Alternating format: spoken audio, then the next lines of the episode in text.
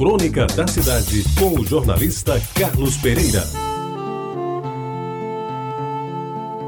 Amigos ouvintes da Retabajara, parece que eu estou a vê-los, empilhados na gaveta da mesinha, da cômoda do quarto de dormir, que meu pai também transformava em oratório, e ali ajoelhado fazia suas orações a Nossa Senhora da Conceição.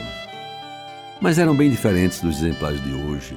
Não tinham capa dura, colorida com super-heróis, motivos da natureza, maravilhas do mundo ou dorso com espirais em metal.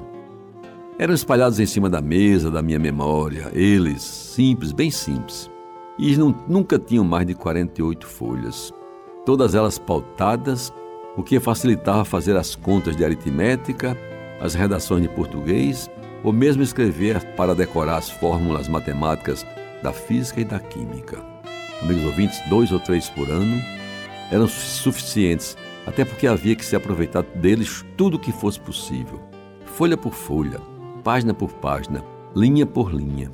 Tudo era devidamente utilizado, porque as economias do pai, obtidas com muito suor na faina diária da modesta venda de Jaguaribe, só permitiam uma compra por ano.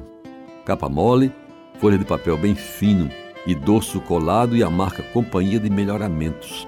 Esta era a composição dos cadernos do meu tempo. E foi neles que eu escrevi as lições que aprendi nos meus nove anos de ensino fundamental. Naquela época eram cinco anos do primário e quatro do ginásio. Todos eles estudando em escolas públicas. Grupo Escolar Santo Antônio, Grupo Escolar Isabel Maria das Neves, em Jaguaribe e Liceu Paraibano. É importante lembrar que em todos eles, os cadernos de antigamente, era transcrito o hino nacional brasileiro, no verso da capa, o que praticamente nos obrigava a ler o texto todas as vezes em que eram manuseados. Lá estava, ouviram do Ipiranga as margens plácidas de um povo heróico brado retumbante. Sem esquecer que na primeira contracapa, o hino da bandeira que pouca gente conhece estava lá estampado. E foi naqueles cadernos que li, reli e decorei a belíssima letra que começava assim: Salve lindo pendão da esperança, salve símbolo augusto da paz. Tua nobre presença a lembrança, a grandeza da pátria nos traz. E terminava com os comoventes versos de Olavo Bilac, musicados por Francisco Braga. Recebe o afeto que se encerra em nosso peito juvenil, querido símbolo da terra, da amada terra do Brasil. Os mais antigos se lembram muito bem desse hino, que era um dos mais bonitos que a gente conhecia.